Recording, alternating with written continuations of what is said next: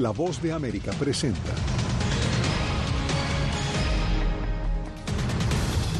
Mitch McConnell anuncia que en noviembre ya no encabezará la bancada republicana en el Senado tras 17 años al frente, lo que revelan las elecciones primarias en Michigan para las candidaturas de Biden y Trump a la Casa Blanca. Alcalde de Nueva York pide derogar estatus de ciudad santuario para migrantes indocumentados. Y el presidente Joe Biden rinde cuentas de sus esfuerzos para reducir la inseguridad en Estados Unidos.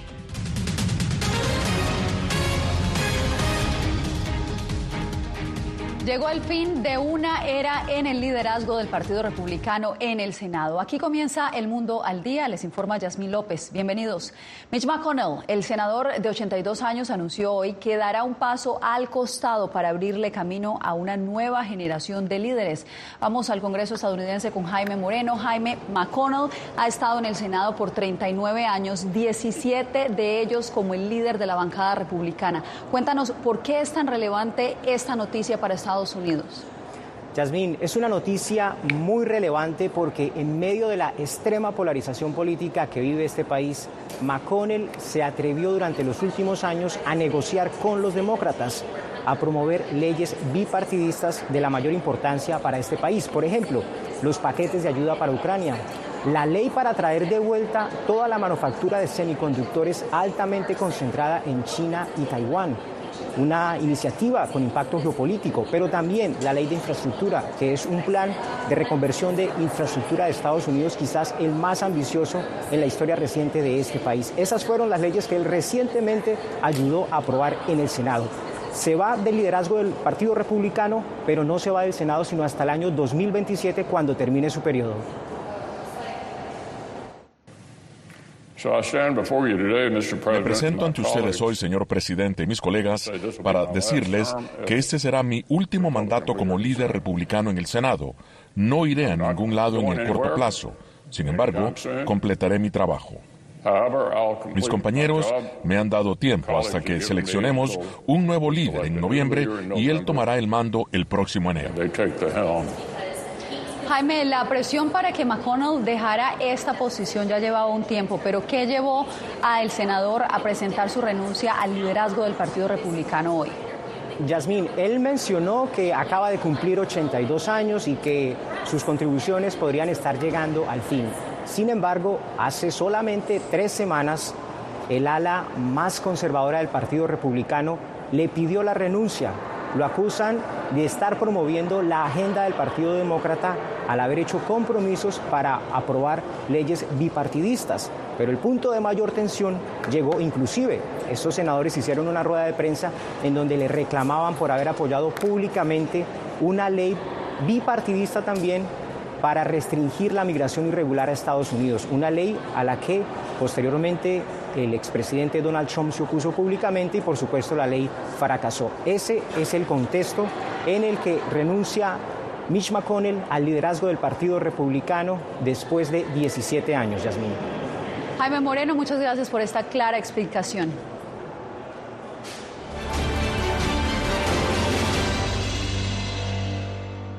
El presidente Joe Biden y el expresidente Donald Trump ganaron de manera contundente en las elecciones primarias que se realizaron en Michigan este martes. Una posible revancha en noviembre parece cada día más probable. Sin embargo, los resultados también revelan datos alarmantes para ambos candidatos. Jacopo Luzzi nos informa. Joe Biden y Donald Trump ganaron sus respectivas primarias en Michigan este martes con amplios márgenes sobre sus rivales. Pero los resultados revelaron también vulnerabilidades para ambos candidatos presidenciales a medida que se acercan a una probable revancha en noviembre. Un voto no comprometido fue un voto humanitario. Para Biden en Michigan llegó la advertencia de los progresistas y demócratas árabes estadounidenses en forma de un voto de protesta no comprometido, cambiar el rumbo de la guerra de Israel en Gaza o arriesgarse a perder una parte crucial del apoyo, casi el 15% de los votos, en lo que será un estado decisivo en las presidenciales. No creo que los demócratas nos tomen en serio y tendrán que empezar si quieren ganar en noviembre. Del lado republicano, la victoria de Trump tampoco logró ocultar un problema potencialmente impactante. Casi el 30% de los republicanos salió a votar contra el líder de su partido, en un estado que en 2020 votó por Biden y donde una fuerte participación es clave para ganar, según analistas. Los votantes principales de Trump hasta ahora han sido abrumadoramente blancos y en su mayoría mayores de 50 años, y generalmente sin título universitario. Eso podría ser una señal de advertencia para Trump, quien tendrá que apelar a una variedad mucho más amplia de votantes en noviembre. Al mismo tiempo, Trump ganó ampliamente otra vez contra Nikki Haley, su único rival restante. La ex embajadora ante las Naciones Unidas aún no se rinde y dijo que no dejará la carrera hasta el 5 de marzo, día del supermartes, donde se votará por las primarias en 16 estados. Jacopo Luzzi, Voz de América. Entre tanto, autoridades electorales en Estados Unidos se preparan para combatir cualquier amenaza de seguridad durante los comicios presidenciales en noviembre. Verónica Valderas Iglesias nos cuenta cómo se preparan los funcionarios electorales en Alexandria, Virginia, para este momento. En enero, altos funcionarios estadounidenses afirmaron ante el Congreso que la elección presidencial de noviembre será justa y segura gracias a estrechas medidas de seguridad y mayor cooperación entre autoridades federales, estatales y locales. Desde amenazas cibernéticas, físicas u operacionales, así como maligna influencia del exterior. En la ciudad de Alexandria, Virginia, los escaneadores de boletas no están conectados al Internet, asegurando el proceso contra intentos de hackeo. Además, hacemos pruebas logísticas a los escaneadores antes de cada comicio para asegurarnos de que estén bien programados. Hasta 500 funcionarios electorales están siendo entrenados para los comicios primarios y el voto de noviembre. Aprenden sobre los requisitos para votar, cómo operar las máquinas y certificar los resultados del precinto. Rotamos funciones, así que no hay forma de que un equipo entero se coordine para hacer algo indebido. Ante el clima político tan polarizado, también aprenden a reducir tensiones. Raramente, votantes actúan de forma beligerante y en general es una experiencia agradable. Analistas entrevistados por la BOA dudan que se presenten graves problemas de seguridad. Nuestro sistema electoral está muy bien vigilado y eso disuade a nuestros adversarios. Pero hay otro tipo de amenazas que los votantes deben tener presente. La mala información y desinformación que ponen en duda cómo funcionan los sistemas de votación y nuestro proceso democrático. Por ello, se anima a los votantes estadounidenses a permanecer atentos. Verónica Valderas Iglesias, Voz de América, Alexandria, Virginia.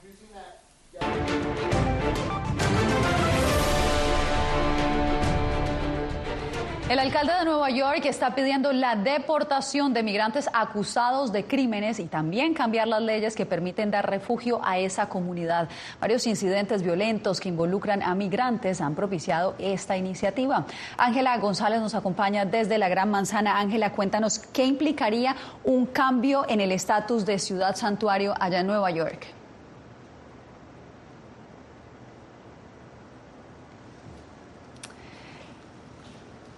Parece que estamos teniendo inconvenientes. Ángela, si retomamos la información nuevamente, te perdimos por unos momentos. Cuéntanos. Yasmin. Bueno, básicamente significaría que agencias eh, locales como la Policía de Nueva York se comuniquen directamente con agencias federales como sería la Agencia de Inmigración y Aduanas en cuanto a personas que cometan delitos y que puedan ser deportadas, incluso si no han sido condenados. Cabe recalcar que esta digamos que esto lo pudiera cambiar solamente el Consejo Municipal debido a que el alcalde no tiene esta potestad y que por ahora han dicho que no se encuentra en su agenda hacer estos cambios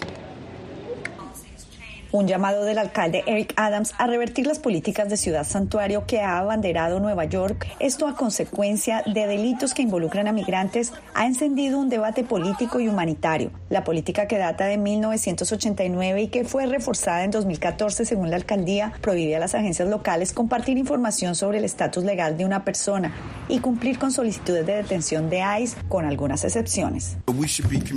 Deberíamos comunicarnos con el Servicio de Control de Inmigración y Aduanas y cuando ellos tomen la decisión de deportar, entonces deben hacerlo. El solo hecho de que no podamos compartir con ese servicio que esta persona ha cometido tres robos y que forma parte de una pandilla organizada es problemático para mí. Activistas critican al alcalde demócrata de alinearse con ideologías republicanas en un año electoral y lo acusan de perjudicar a comunidades vulnerables. Lo que haría es darle a las autoridades federales ese poder de capturar a personas que entran en contacto con el sistema criminal que aún no han sido sentenciadas, o sea que sus derechos por ley, ellos son inocentes, ya sean categorizados como personas que son culpables. Cualquier modificación a esta política depende del Consejo Municipal que, según reporta el New York Times, sus líderes demócratas no tienen la intención de cambiar. El hallazgo de docenas de migrantes durmiendo en un sótano de una mueblería puso en tela de juicio otra de las políticas de Adams, que les da albergue por solo 30 días a personas solas. El dueño del establecimiento enfrenta una investigación, mientras dice que los migrantes no encuentran refugio. Yasmín y activistas han dicho también que justamente estos cambios, eh, esta solicitud de cambios en las políticas migratorias y también los recortes de presupuesto que necesitan tanto los migrantes, pues obedecen a una agenda política del alcalde. Regreso contigo. Ángela González, gracias por el reporte. Arizona sigue el ejemplo de Texas al avanzar varias propuestas de ley que convierten a la migración irregular en un delito estatal. La medida revivió una ley similar que implementó el Estado hace más de una década y que generó una fuerte resistencia social y pérdidas económicas. Rubén Pereira nos amplía. Contactando a la policía. Por más de una década, la pastora Magdalena Sorge ha organizado foros comunitarios para acercar a la comunidad latina con los distintos departamentos de policía del área metropolitana de Phoenix. Cuando empiezan a crear estas leyes antimigrantes, comienzan a causar temor, miedo, desconfianza y se rompe todo este trabajo que por años nos ha costado construirlo, este puente de relación y confianza con todo nuestro departamento policial. Se refiere a propuestas de ley aprobadas en la legislatura estatal de mayoría republicana que buscan criminalizar la inmigración indocumentada. Son como una combinación de la SB 1070 y ah, con aspectos también de la ley SB 4 de Texas, que son leyes anti-inmigrantes, que son leyes que no son constitucionales. Una de esas propuestas es la SB 1231, que permitiría a las agencias de policía locales detener a personas indocumentadas, aunque se espera que la gobernadora demócrata no la convierta en ley. Los legisladores republicanos en Arizona también están promoviendo un proyecto de ley en contra de la inmigración indocumentada que no necesita la firma de la gobernadora, ya que estaría en la boleta electoral de noviembre. Es la propuesta HCR 2060 que ampliaría el sistema de verificación de empleo conocido como E-Verify.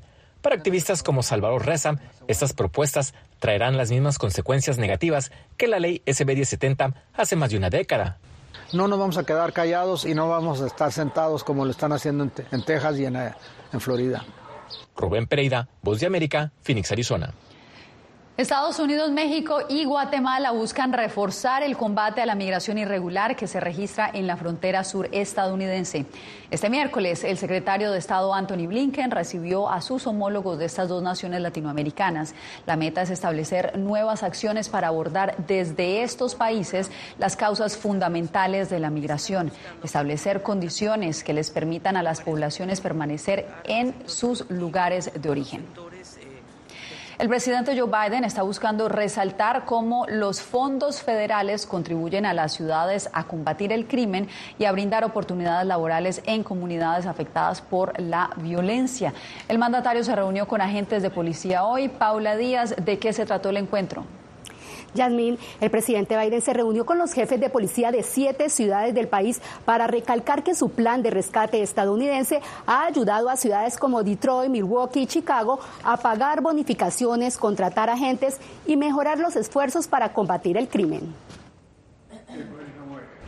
La administración Biden-Harris dice haber logrado una financiación eficaz, un trabajo policial responsable, inversión en estrategias de intervención y prevención para mejorar la seguridad pública. El plan de rescate estadounidense. Tenemos la inversión más grande para luchar contra el crimen y prever el crimen en cualquier tiempo de nuestra historia. En Detroit la colaboración es fuerte y es la razón de la reducción del crimen, según dijo el jefe de policía de la ciudad. El plan de rescate estadounidense nos ha ayudado para reentrenar nuestros oficiales, desarrollar nuestros centros de entrenamiento y construir puentes con nuestras comunidades. No obstante, en medio de la campaña para continuar en la Casa Blanca, Biden enfrenta cuestionamientos por el asesinato de la estudiante de enfermería Lakin Rayleigh en Georgia, luego de que el presunto autor, José Ibarra, es un inmigrante venezolano indocumentado que cruzó la frontera ilegalmente. La inmigración irregular es uno de los principales temas de interés para los votantes estadounidenses. La muerte de Laken es resultado directo de políticas fallidas a nivel federal y de la falta de voluntad de esta Casa Blanca para asegurar la frontera sur. Necesitamos exigir más a esta administración y es algo que he estado haciendo desde que asumí el cargo el presidente Biden urge al Congreso a actuar para combatir el crimen y promover la seguridad pública con las verificaciones de antecedentes universales, exigir el almacenamiento seguro de las armas de fuego y prohibir las armas de asalto y los cargadores de alta capacidad. Bueno, y aquí en Washington la seguridad es un tema que preocupa a los residentes luego de que los tiroteos, los homicidios y los robos de vehículos se dispararon en el último año, extendiéndose a vecindarios normalmente tranquilos, incluido el centro de la ciudad donde se encuentran la mayoría de los edificios federales. Gracias, Paula. Y en otros temas, Hunter Biden, el hijo del presidente Joe Biden, testificó ante la Cámara de Representantes en la investigación de juicio político que se adelanta contra su padre. Este es el testimonio más importante hasta la fecha de esta investigación, que se mantiene en pie a pesar de que la persona que presentó la acusación fue acusada de mentirle al FBI. La audiencia fue a puerta cerrada y hasta el momento los republicanos no han presentado pruebas que respalden estas afirmaciones. Usted no se mueva porque al regresar ya están definidas las preguntas para una nueva consulta popular que convocará a los ecuatorianos.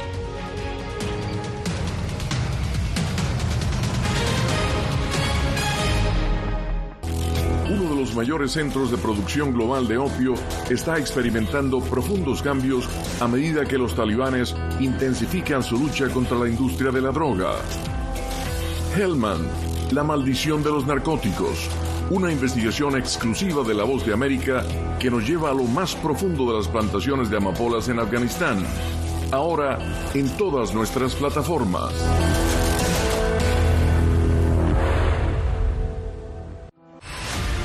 decir que son fauna. Periodismo, la prensa libre importa, una coproducción de La Voz de América y Teletica. Atentados directos contra los medios de comunicación. Disponible en vozdeamerica.com. Desde las ciudades más emblemáticas hasta los rincones más remotos del planeta. La Voz de América te trae las noticias más recientes. Con una garantía de credibilidad y balance. Como la mayor radiodifusora de noticias de Estados Unidos a la comunidad internacional, te ofrecemos una perspectiva única sobre la realidad de este país, Latinoamérica y el resto del mundo. Ya sea a través de radio, televisión, web o redes sociales, estamos a tu lado en cada plataforma.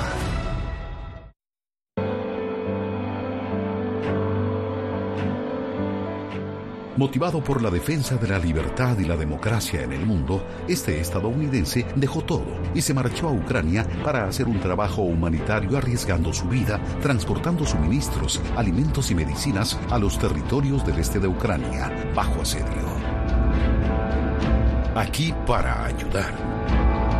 Disponible en todas las plataformas de La Voz de América. Siento miedo de ejercer periodismo. Periodismo.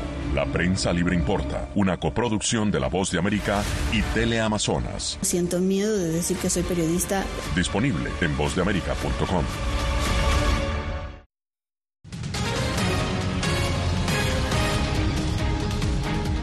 Los ecuatorianos volverán a las urnas en menos de dos meses para participar en un referéndum y una consulta popular para poner en marcha reformas en materia de seguridad, empleo y justicia. Desde Quito, Néstor Aguilera nos reporta. El Consejo Nacional Electoral convoca a Un nuevo proceso electoral se realizará en Ecuador el próximo 21 de abril. Se trata de un referéndum y consulta popular que busca reformar la Constitución y otras leyes con el propósito de tener más herramientas para enfrentar el crimen organizado y la delincuencia común. La principal prioridad del gobierno del presidente Novoa, que también busca aprovechar la alta aceptación a su gestión en las encuestas.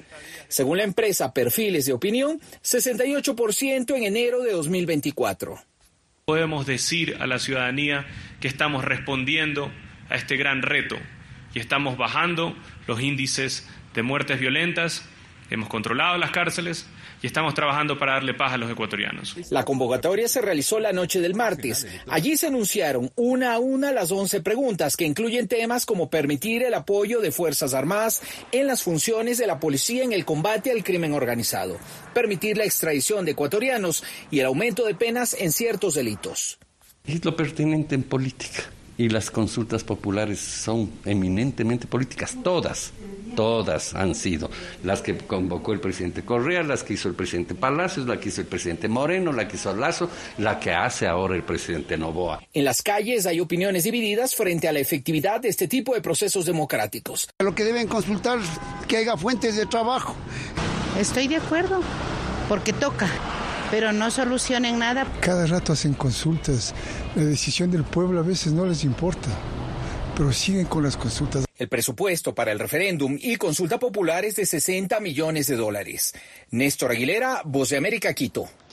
Y ahora vamos a Colombia, donde las autoridades sanitarias monitorean el incremento de casos de dengue en norte de Santander, región fronteriza con Venezuela. Jair Díaz nos tiene el informe. Tengo fiebre, dolor de cabeza, escalofrío, dolor de huesos. Y pues por eso estoy acá para descartar a ver si no tengo Berenice Rodríguez, venezolana de 21 años, llegó hasta un centro de salud en Cúcuta para recibir atención al presentar los síntomas de dengue, una infección vírica transmitida por un mosquito y que tiene en alerta a las autoridades por el aumento de los casos este año. Ya estamos en 1.399 eh, eh, diagnósticos de dengue. Eh, lógicamente, según la incidencia eh, demográfica. Cifras que superan los 285 casos de dengue contabilizados en 2023 por el Instituto Departamental de Salud en colombianos y venezolanos. Duré como tres días en el hospital y, y que ya después me remitieron para la casa con cuidados. Pero eso es algo las autoridades de salud adelantan campañas para prevenir el contagio de esta enfermedad. Por eso estamos trabajando insistentemente en la capacitación de los habitantes donde se han presentado los picos de, de proliferación. Por ejemplo, Villa del Rosario, que es un municipio fronterizo con el vecino país de Venezuela. Según el Instituto Departamental de Salud de Norte de Santander, se realizan jornadas de fumigación para contrarrestar el incremento desmesurado de los casos de dengue. Jair Díaz, Voz de América, Bogotá. Cuando regresemos, sin ajuste del salario mínimo se encuentran los nicaragüenses, mientras los productos de la canasta básica siguen subiendo.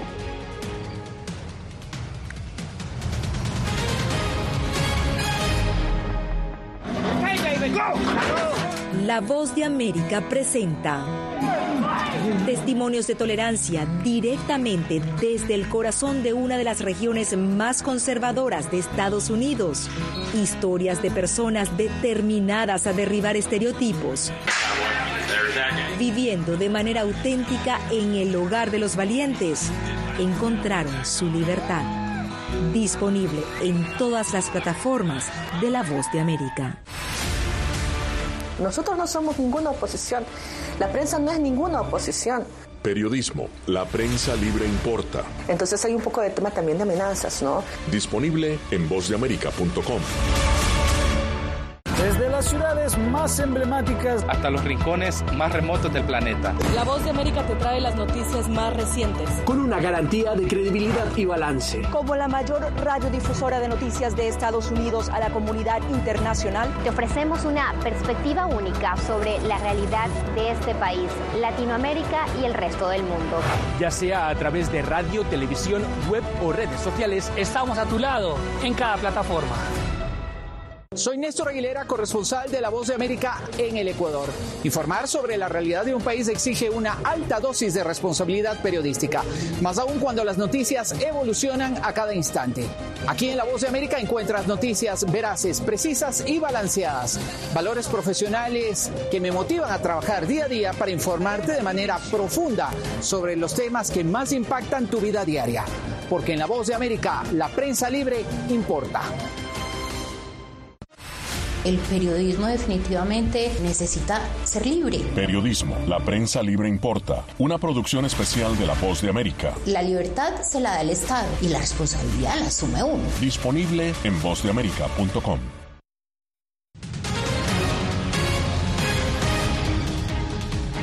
En Nicaragua, diversos actores económicos no logran consenso para ajustar el salario mínimo. Donaldo Hernández nos reporta que en este momento un sueldo básico equivale a unos 200 dólares, una cifra muy inferior a los 540 dólares que cuesta la canasta básica. Sindicalistas, empresarios y representantes del gobierno de Nicaragua no han logrado consenso para ajustar el salario mínimo. 15 organizaciones sindicales proponen que todos los trabajadores públicos y privados que ganen el salario mínimo reciban un aumento de un 16%, pero el sector empresarial sigue sin aceptar la propuesta.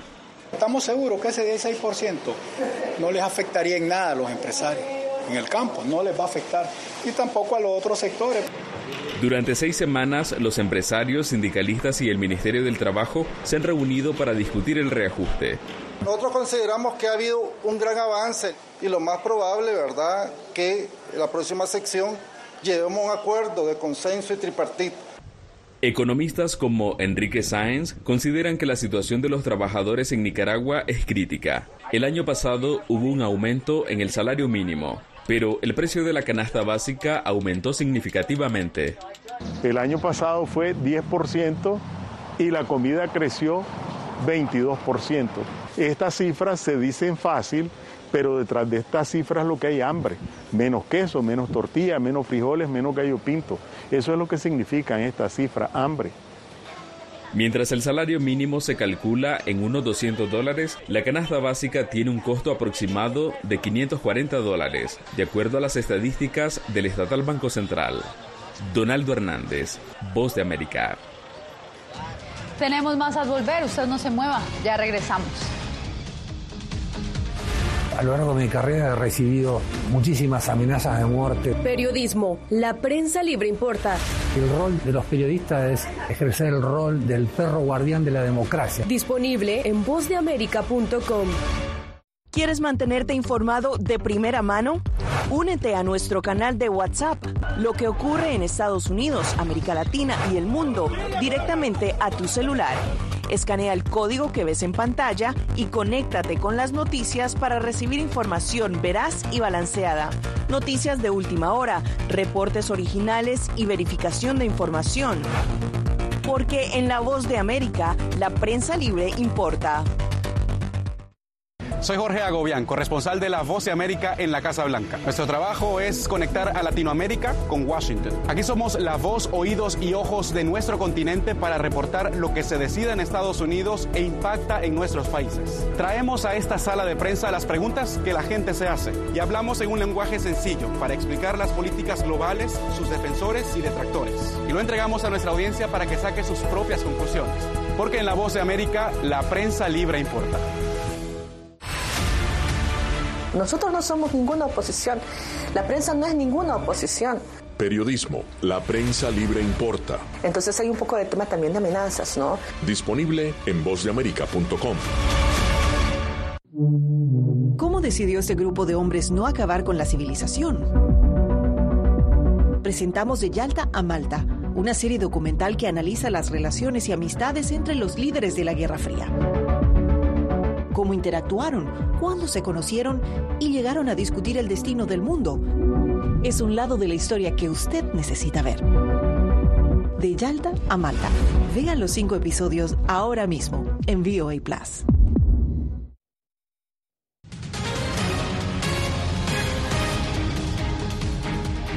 Las montañistas mexicanas ya tienen una nueva reina de las montañas. Se llama Mariana García López y fue coronada en las laderas del volcán La Malinche.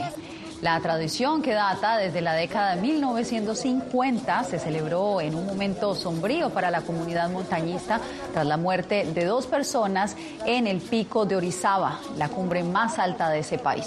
La nueva reina quiere promover la restauración de los albergues alpinos y demostrar a otras mujeres que no hay límites para alcanzar las cimas más altas del país y, ¿por qué no?, del mundo. Muy bien por Mariana. Con esta historia me despido por hoy. Les informó Yasmín López. Gracias por acompañarnos en El Mundo al Día.